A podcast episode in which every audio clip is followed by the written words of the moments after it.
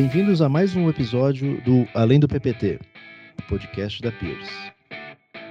Eu sou o Marcelo Tiramiso, Managing Director e host desse podcast. Com o episódio de hoje, estamos lançando oficialmente a segunda temporada do Além do PPT, que teve seu início em 2020 e agora acompanha a nossa nova transição de marca. Hoje vamos falar sobre cultura corporativa no pós-pandemia e para nos ajudar nessa conversa, ninguém melhor do que as nossas convidadas de hoje. Estou aqui com Érica Magalhães, diretora de Gente e Gestão da Camil, e Alexandra Azevedo Nunes, HR em People Direct daqui da Peers. Bem-vindas. Boa tarde, pessoal. Eu sou Érica Magalhães, diretora de Gente e Gestão aqui da Camil. Eu já sou camiliana desde 2019, tenho mais de 23 anos de de estrada na área de gente gestão, que muitos chamam de RH. Já passei por empresas como Camil Alimentos, trabalhei no Grupo Noble, trabalhei na, no Grupo Libra, em atividade portuária. O Grupo Noble é agro, era agronegócio, quando tinha operação no Brasil. Depois eu trabalhei também é, na Allied Tecnologia, uma investida da Advent, foi aí, eu acho que eu conheci o trabalho da Peers, trabalhamos né, juntos em um projeto. Depois eu fui é, para Estácio Participações, que agora é Edux, e da Estácio Participações eu, vi aqui, eu vim aqui para Camil Alimentos em 2019. Então, esse é um breve histórico de por onde que eu passei, e agora eu sou camiliana, desde que entrei aqui. Obrigada, Shira. Vou me apresentar brevemente me juntei ao time da Piers quatro meses. Parece que é desde que eu nasci, porque os valores são parecidos, então me enxergo muito.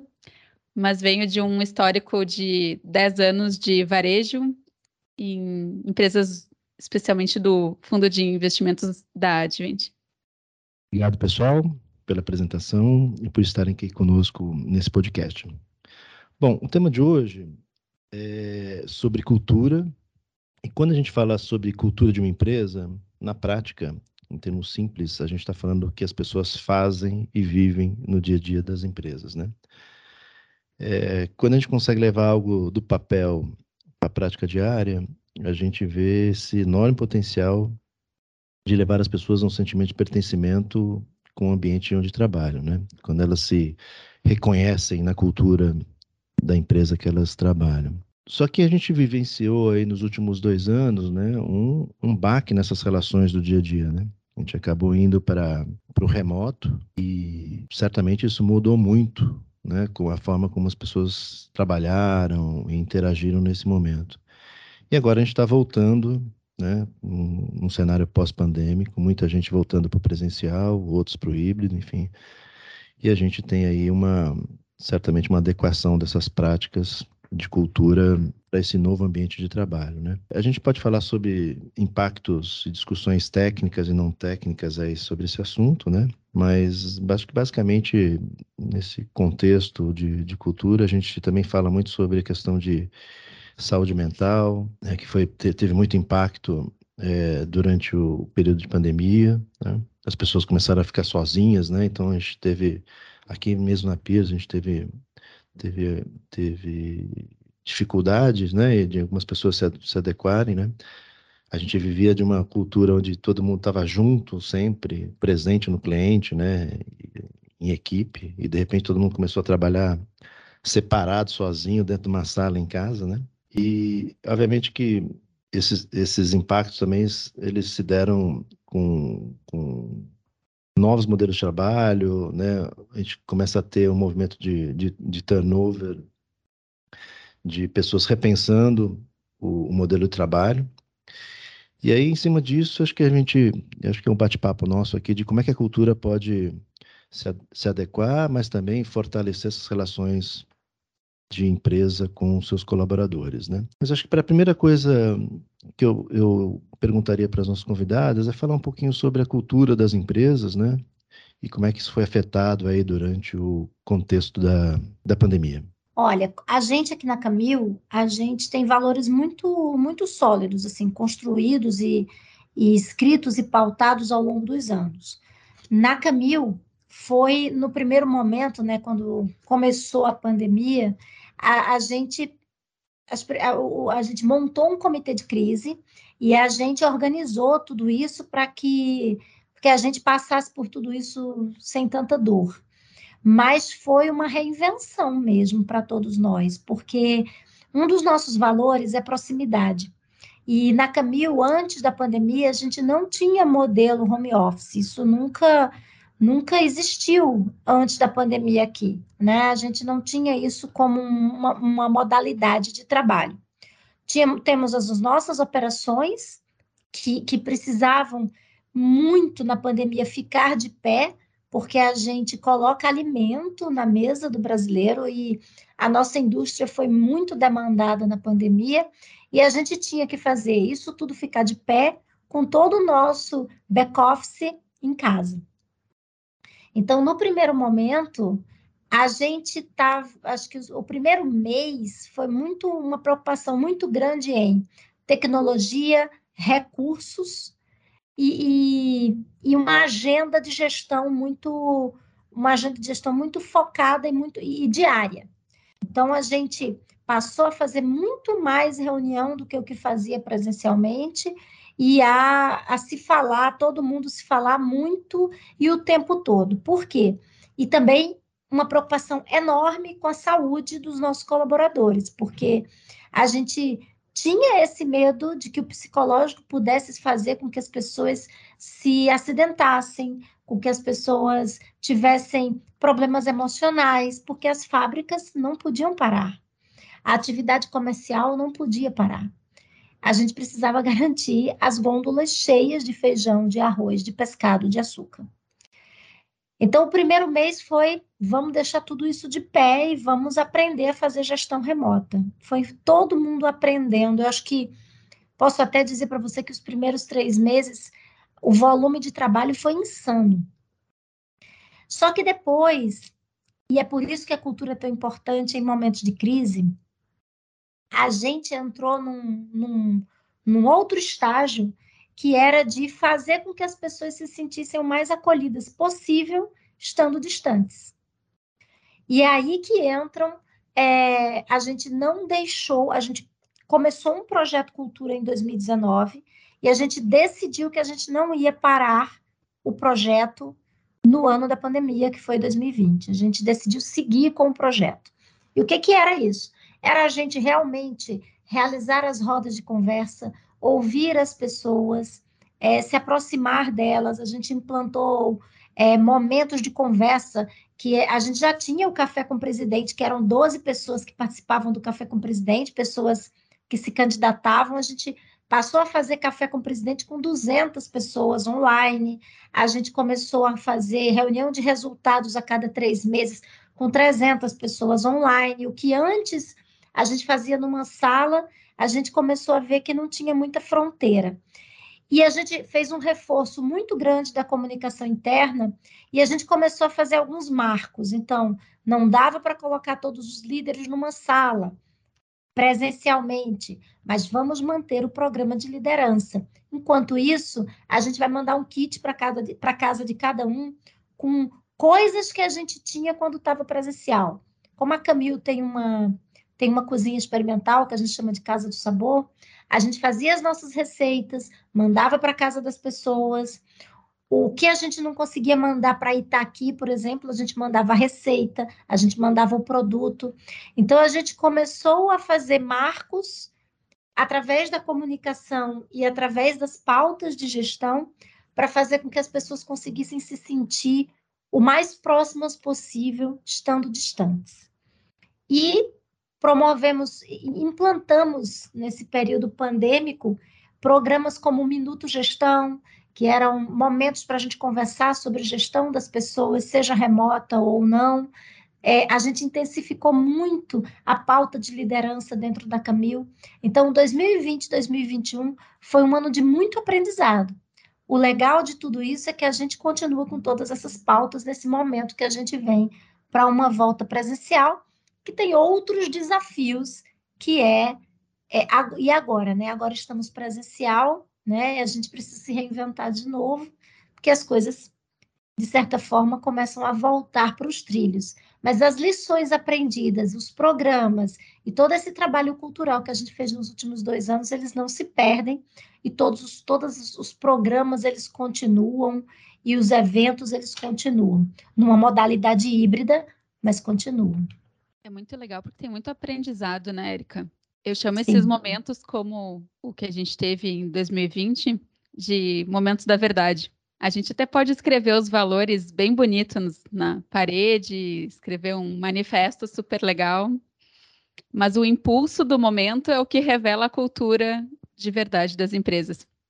E eu passei muito parecido com, assim, a tua narrativa é muito parecida com o que eu passei na empresa anterior, de fechar tudo, pensando especificamente nas pessoas estarem bem, e de as prefeituras locais e hospitais começarem a ligar para os gerentes de loja dizendo eu preciso comprar colchão.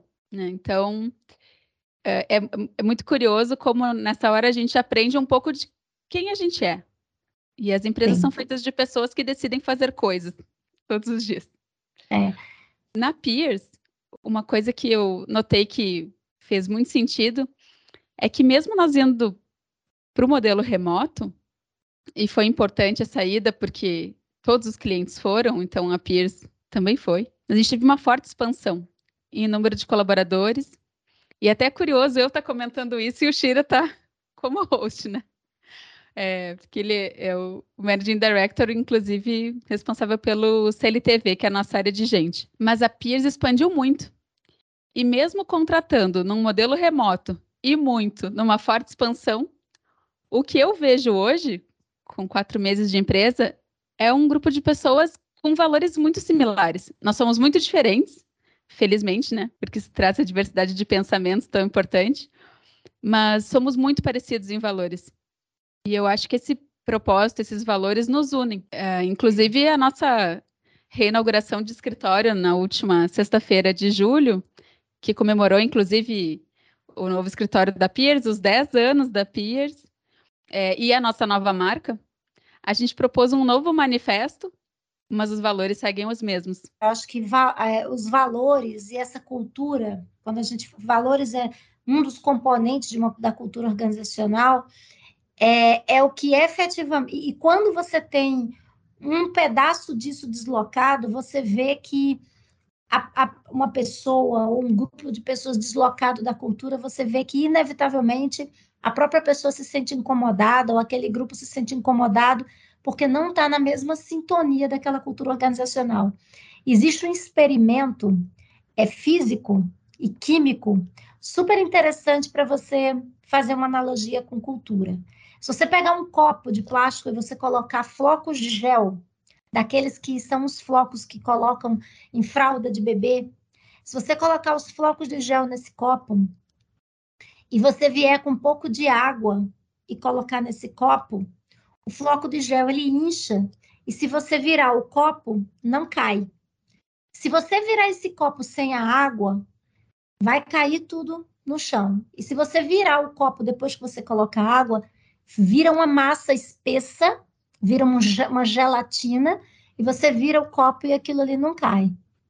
Essa água, a gente pode dizer que é a cultura. Quando você tem pessoas tão diferentes, aglomeradas, isso pode ser bom ou ruim.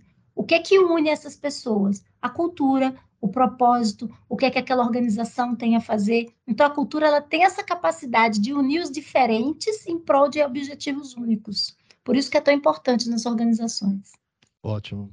Eu, como parte do, da frente de gente aqui, eu gosto de reforçar nas minhas entrevistas aí de recrutamento, sempre a questão dos valores e cultura, né? A gente faz, obviamente, uma entrevista técnica, enfim, de para ver competências, etc. Mas a parte importante que eu, que eu, que eu passo é realmente a, a, a parte dos valores, da cultura da empresa, para ver se as pessoas se reconhecem, né? se elas estão alinhadas a esses valores, para que ela tome decisão de entrar aqui na Peers é, alinhada a esses valores, essa cultura que a gente construiu, né? Então, acho que desde o início dessa jornada a gente reforça essa essa importância da cultura na, na, na empresa. E isso foi, durante esse período, como a, como a Lê comentou, de, de intensa contratação remota, né? ela foi fundamental para que a gente tivesse uma uniformidade, um olhamento dessas mais de 150 pessoas que entraram nesse período aqui, para que a gente pudesse manter essa, essa performance, enfim, e essa cultura da empresa. Né? Agora, como a gente tem muito aspecto positivo, né, como, como a gente está comentando aqui, é, acho que a gente tem um desafio de estar tá sempre é, investindo né, nessa, nessa manutenção da cultura, né? Porque a gente percebe que é positivo, enfim. Eu acho que foi super interessante a Erika ter comentado que num período crítico, lá em 2020, né, onde a gente tinha que fazer escolhas, né, é, importantes aí de, de contenção de custos, principalmente, né, e a, e a Camil ter mantido investimentos aí nesse programa de cultura, né.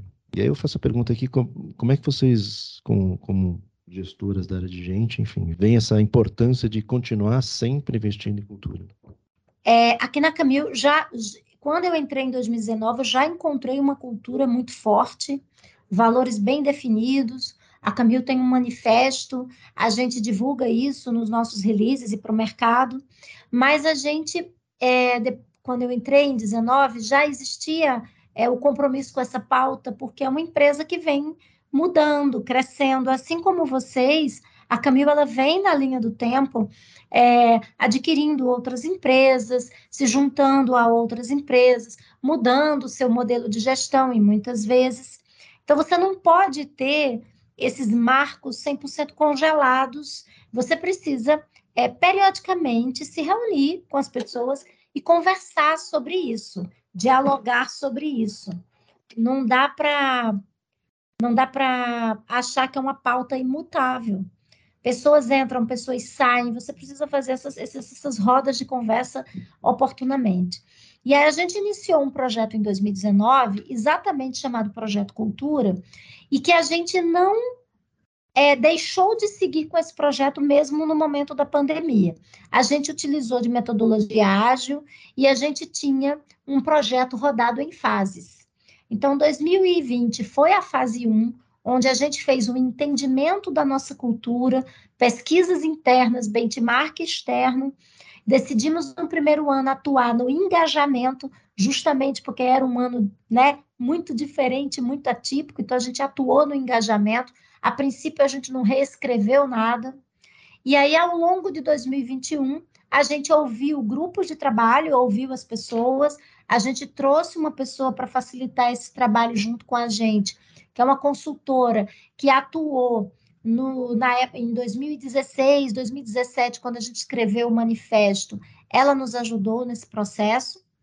A gente convidou ela de novo para esse momento de 2021 e a gente chegou hoje que é o 2022, a gente está nessa fase agora de disseminar os nossos valores reescritos.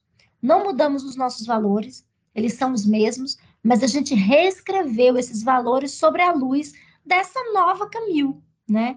Que não muda em essência, mas muda em quantidade de pessoas, novas práticas, novos produtos, novos segmentos. Então a gente reescreve é, o texto dos nossos valores e a gente redesenhou as nossas competências. Não mudamos o nosso manifesto, porque ainda faz todo sentido e acreditamos exatamente no que está ali. Mas esse, a Érica, é um projeto demorado, é porque a gente resolveu construí-lo em fases. Mas isso não significa que daqui a três anos, ou daqui a dois, ou não sabemos né, como que as coisas vão acontecer nos próximos anos, muita coisa pode acontecer, a gente volta no assunto e conversa, mas, mas essas, essas rodadas para falar de cultura e para falar sobre, sobre os valores da organização são extremamente importantes, eles precisam acontecer de tempos em tempos. Eu achei muito legal que já caminhou com tantos anos, mais de 50 anos, né, com valores sólidos, um número de colaboradores e, e, de público atingido em termos de clientes enorme, tão parecido conosco num outro segmento, na consultoria, mas para nós é muito similar. A gente criou rotinas de como perpetuar os valores. É, a gente não refez a forma de comunicar, porque para a gente a forma ainda estava legal.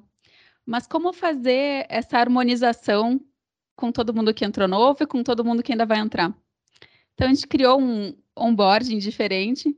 A gente propõe aí um onboarding com pontos de comunicação conosco em 30, 60 e 90 dias. E o onboarding de 60 dias ele é exclusivamente para falar de cultura. Então, todos os novos associados nos primeiros 60 dias têm um marco, uma reunião com o nosso povo de cultura, e a, a, o bate-papo é sobre como eles têm visto as ações, as ações de cultura, né, dentro do dia a dia da consultoria. Eu acho isso bem interessante porque é, é como ver um, um, projeto se tornando um trajeto. Né? A gente não acha que isso tem fim. É, é, um, é um jeito como a gente decidiu viver, esses valores são os nossos, e eu acho curioso pensar assim como isso é como as pessoas montaram a Pierce e é o motivo pelo qual muitas pessoas vêm para Pierce. Então a gente tem algum, algumas pessoas que trabalham em consultoria há muitos anos e elas geralmente verbalizam, pelo menos para mim, é, que esse é o nosso maior diferencial, que vir trabalhar na Pierce é vir viver esses valores conosco. Então essas Nossa, rotinas como o nosso onboarding são bem importantes. Você falou uma coisa super importante para mim, que é o viver os valores todo dia, né? Eu acho que essa pauta de cultura, valores, ela tem que estar todo dia mesmo. A gente vivencia isso de forma visual, né? Todas as empresas fazem isso muito bem. Você coloca os seus valores, não é só de uma forma estática na parede, mas você vivencia em tudo. Toda a nossa comunicação corporativa passa pelos nossos valores. As pessoas são avaliadas, né, no ciclo anual de competências. As nossas competências, cada competência está atrelada a um valor. E a gente tem, além de embaixadores da nossa cultura, a gente tem também programas internos de reconhecimento, valorizando exatamente a nossa cultura. Então, a gente tem um programa de reconhecimento onde uns reconhecem os outros, não é só o chefe reconhecendo o subordinado, a gente tem um programa chamado Camil Valoriza, que você pode reconhecer qualquer pessoa a qualquer momento, você reconhece essas pessoas sob a luz da cultura organizacional. Então, você diz no que, é que aquela pessoa é um exemplo. E isso, e aí você dá o exemplo, né, de quando que você verificou aquilo, aquele comportamento na pessoa. Isso é uma forma da gente criar um monte de embaixador da cultura evidenciando isso no comportamento diário. Então, ele é um exemplo de empreendedorismo, por quê? Ele é um exemplo de, de proximidade, por quê? Conta para gente. E aí a gente cria um grande movimento dentro da companhia, através do Camil Valoriza, de, de incentivar o comportamento alinhado aos valores. Além disso, o ciclo anual de competências, que a gente avalia as pessoas sobre o olhar dos valores e das competências. E vários outros programas nossos, eles todos têm uma tônica ligada à cultura. A gente acredita que a gente diversifica, porque assim, existem programas que chegam até a base e existem programas que não chegam até a base. Para você trabalhar para 5 mil pessoas, você precisa fazer esses valores, essa cultura chegar até embaixo. Então, a gente pincela em vários programas para poder a gente conseguir atingir a todo mundo. Eu acho que encapsular em programas, porque isso também organiza mentalmente as pessoas. Sim. Mas esse ponto que, que tu comentaste sobre os embaixadores não serem só a liderança, eu acho essencial. Os embaixadores precisam estar vivendo e transparecendo e sentindo aquilo e ser verdadeiro de verdade, né? É, não aquele verdadeiro de, ah, eu tenho um, um bottom, isso significa tudo. É, conseguir no dia a dia que as pessoas reconheçam. Então, a Elas, gente é tem essa, esse ponto também bem forte aqui. Com exemplos factíveis, né? Assim, você é um exemplo de tal valor, por quê? Porque naquele dia, naquele momento, nas suas ações diárias, você inspira esse comportamento através de alguma coisa. E isso é muito legal, porque você encontra embaixadores em, em todas as camadas da organização. Legal, vocês comentaram bastante sobre os programas já, enfim. É, e, qual que é o, quais são os principais reflexos da implementação desses programas aí, para os stakeholders, as pessoas, para a organização? Quais os, os impactos desses, desses programas que vocês vêm sentindo? eu acho que a gente alinha a expectativa. Uma coisa que a gente tem muito forte aqui na Camil também, Shira, é que a gente a gente é assim, a gente costuma dizer assim, somos assim, nos reinventamos, mas somos assim. A gente tem um DNA, né? A gente tem um, o nosso jeito de fazer as coisas. É, é, muito engraçado na dinâmica do dia a dia mesmo, no dia a dia, nas relações de trabalho, nas relações é, tanto internas quanto externas, a gente saber aquilo que é aderente e o que, que não é aderente.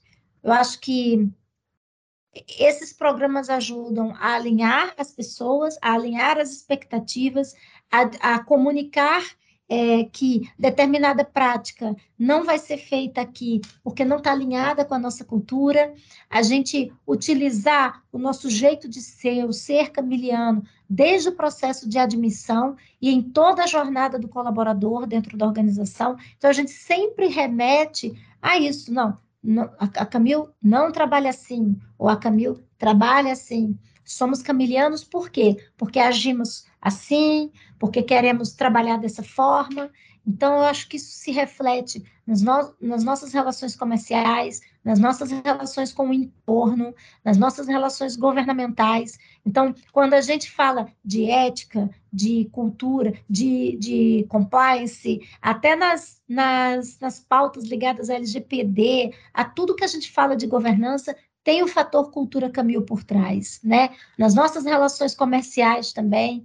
Então, é fácil você, dentro e fora da organização, identificar um camiliano, porque a gente acredita na forma como a gente trabalha. A gente fala isso todo dia aqui, e o mais legal é que a gente fala de baixo para cima e de cima para baixo. Você vê uma, uma, uma verbalização do nosso CEO, que é o Luciano Quartiero, você vai ver muitos elementos do que eu estou falando aqui na fala dele né? Tanto para fora quanto para dentro.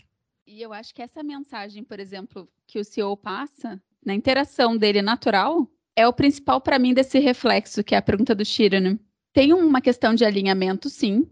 Tem uma questão de, ó, a gente age assim, né? É a nossa uniformidade. Mas para mim tem uma questão de integridade. A única forma da gente manter uma empresa genuína é se eu enxergar que as coisas que eu estou dizendo acontecem na prática. Eu só tenho. Isso é zero um. Eu só tenho um caminho. Ou o que eu estou dizendo acontece, ou nada do que eu digo é verdade.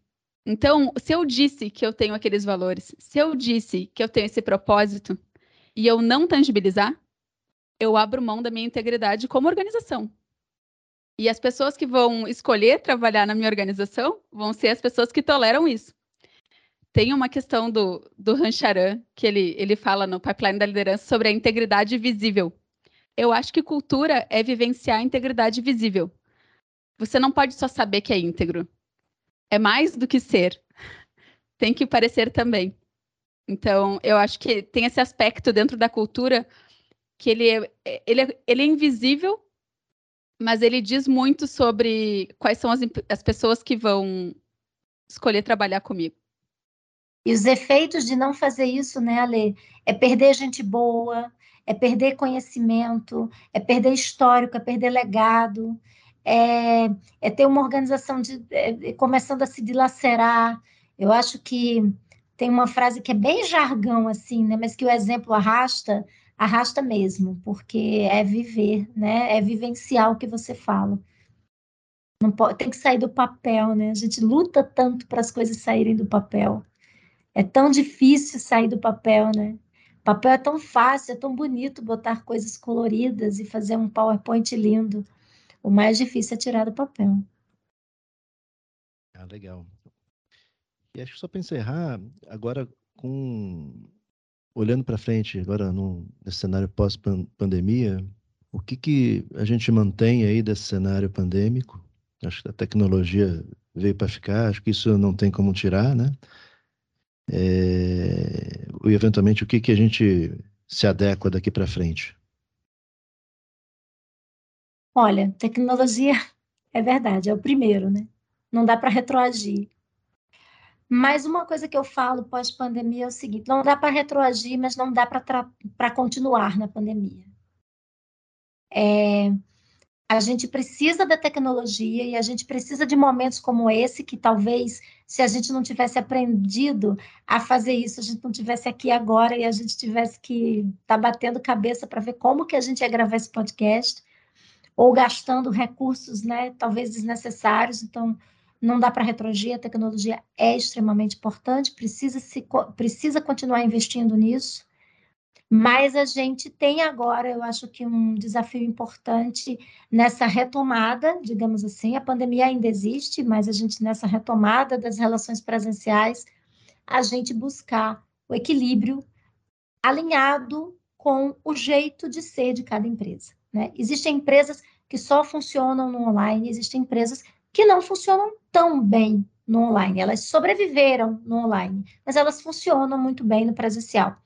Então, eu acho que agora é encontrar esse equilíbrio, sabe, Shirley? É a gente é, encontrar o equilíbrio alinhado com cada modelo de organização. Às vezes eu converso nos grupos de RH, minha empresa está fazendo assim, a minha empresa está fazendo assim, e que bom que cada uma faz do seu jeito, porque eu não acho que existe uma fórmula certa. Cada organização tem que encontrar a fórmula certa pós-pandemia que se adequa melhor ao seu aos seus valores, à sua cultura e ao seu jeito que funciona bem trabalhar. Isso não só nas relações de trabalho, quanto à jornada ou flexibilidade dessas jornadas, mas como modelos de trabalho, programas e, e posicionamento perante os seus clientes. Eu acho que a, as empresas agora se reunirem, conversarem, né, e tentarem eh, eh, seus executivos e os seus times conversarem para encontrarem a melhor alternativa no que faz sentido para aquela organização é que é o grande desafio. Não tem, na minha opinião, uma receita de prateleira que diga o certo é o híbrido, o certo é o presencial, o certo é o, o, é o online, o certo não tem. Eu acho que o certo é aquilo que faz sentido para cada organização. E as pessoas das organizações precisam estar abertas a isso, a ter esse tipo de conversa, por, porque assim, a gente não vai conseguir, como nunca conseguiu em RH nenhum, né, Ale, agradar todo mundo. Mas a organização precisa ter o seu posicionamento, como ela acredita que funciona, tanto os seus programas, os seus sistemas e os seus métodos de trabalho. E as pessoas se adequarem a isso, né? E entenderem que, que daqui para frente vai mudar. E a empresa também está preparada para se reinventar, porque muitas outras coisas no mundo podem acontecer num curto espaço de tempo. A gente já viu que a previsibilidade é um negócio que ficou. O, o longo prazo virou médio prazo. Eu concordo. E, e acho que tem mais um ponto ainda que é sair. Saímos do modo pandemia já. A doença está aí, mas é outra, é, é, já é outra percepção, quarta dose de vacina, enfim. Então, me vêm outras questões agora. Primeiro, uh, está aberto a construir junto, porque se a gente construiu antes mais rápido, talvez não tão junto agora, a gente pode ouvir mais e construir junto. É, a ciência de que nós podemos ser as mesmas organizações, apesar de que também mudamos, mas que a gente está sem dúvida recebendo, recebendo pessoas que mudaram muito, porque elas experienciaram coisas muito diferentes. E saindo do, desse modo pandêmico, assim, mental, uma preocupação grande com saúde mental, com um retorno saudável, não só daí sobre saúde e qualidade de vida, mas também sobre como a gente pode, por exemplo, num modelo híbrido, é, voltar a ter um pouco mais de equilíbrio e relações familiares e sociais, que também são bem importantes, ao mesmo tempo que a gente reconhece o quanto as pessoas gostam de se ver. Então, quando a gente fez o nosso evento presencial aqui, a gente marcou o evento até às oito, né, Tira? Eu acho que era perto das oito e meia, eu estava preocupada em estourar orçamento e o Shira me olhou assim, não, tua preocupação, acho que até quando eles podem ficar aqui, o, o pessoal de bar e comida, porque o pessoal foi embora às dez e meia. Então, era uma sexta-feira, e as pessoas queriam estar aqui convivendo. Então, assim, como a gente consegue colocar esse monte de elementos que eu falei agora, e talvez tantos outros, porque eu não fui exaustiva, é, dentro desse novo momento. É literalmente a, a terceira alternativa, né? Então, é. a gente não vai voltar ao estado anterior. A gente também tampouco quer o estado pandemia. Que momento novo é esse? Que momento novo é esse? Você me perguntar qual a fórmula, eu, a gente está construindo ela. A gente está aprendendo a, a encontrar essa fórmula exatamente nesse momento. Mas uma coisa que eu digo para todos os meus líderes e digo para o meu time inteiro é que é, não cabe mais o líder oráculo. A gente não tem mais como ser o líder oráculo que tem resposta para tudo.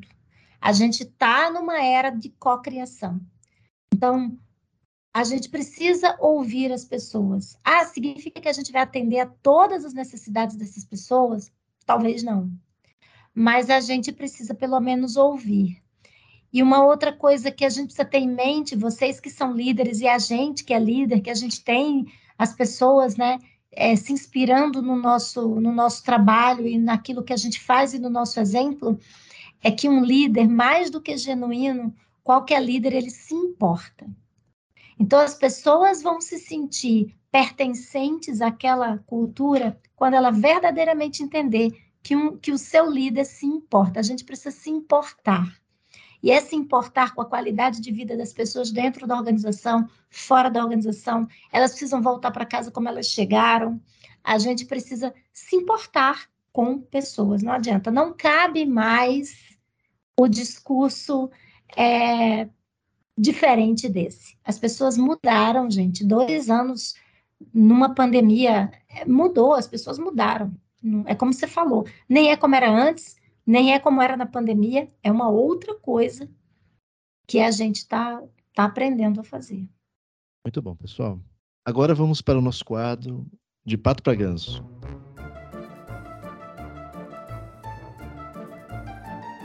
Se você está ouvindo pela primeira vez, nesse quadro a gente muda o assunto né, da formalidade para o informal e cotidiano, para uma conversa mais contraída com os convidados. Aí eu queria aproveitar o tema né, da pandemia do, que ficou, e em época de pandemia a gente fez muita reunião online, né, enfim, e todo mundo teve os perrengues aí, certamente algum tipo de reunião, né? Desde criança aparecendo, né, no meio da reunião, enfim, eu, tive vários. Também tive, tive algumas oportunidades que estava participando de duas reuniões ao mesmo, ao mesmo tempo, enfim. Mas sempre, enfim, sempre teve alguma coisa engraçada, né? O que eu me lembro, assim, só para começar, eu lembro uma vez que a gente estava no meio da reunião, aí uma consultora com o microfone aberto tu falou algo, estava falando alguma coisa em paralelo, né?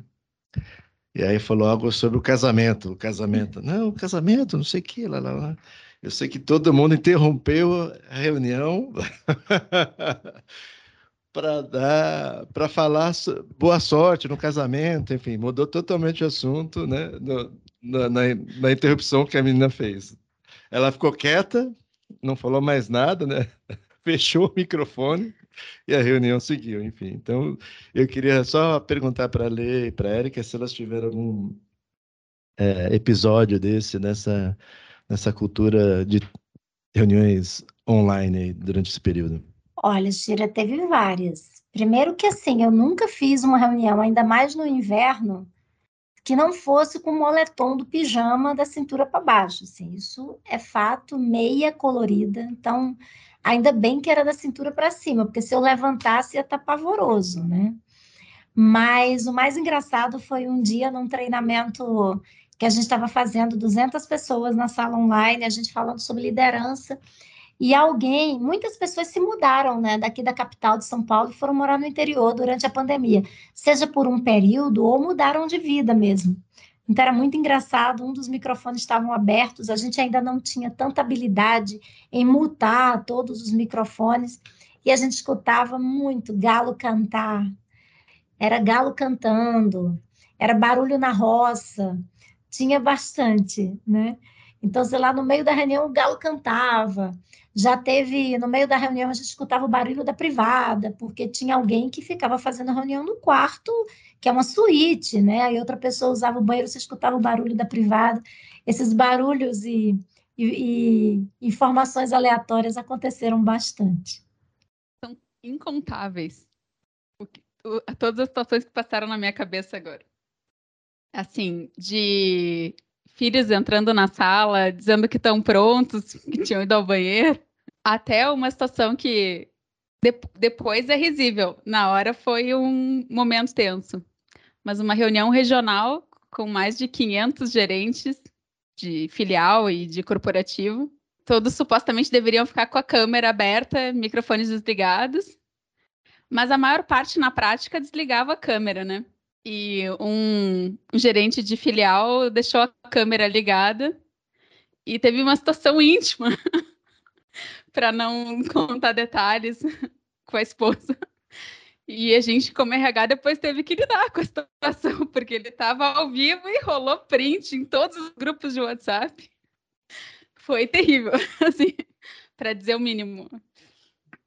Mas foram muitas situações. Impressionante como a vida pessoal ficou aberta. Assim, quem achava que a vida profissional era diferente da vida pessoal, desmistificou esse ponto, né? E o quanto que a gente, organização, entrou dentro da casa das pessoas, né? Olha como isso é sério. A gente entrou dentro da casa das pessoas. É isso aí. Bom, é, chegamos ao fim de mais um episódio do Além do PPT. Hoje falamos um pouco sobre cultura nas empresas, no, na época de pandemia e pós-pandemia, né?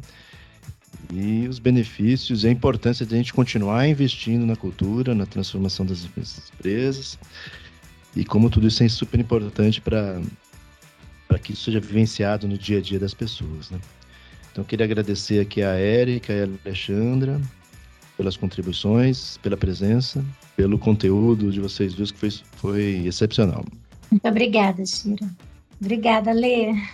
Obrigada, Érica. Foi um prazer. Foi ótimo. Muito obrigada. Obrigado. E se você gostou desse conteúdo, não deixe de nos avaliar com cinco estrelas no seu tocador de podcast preferido e fique ligados nas nossas redes sociais. Até a próxima, pessoal.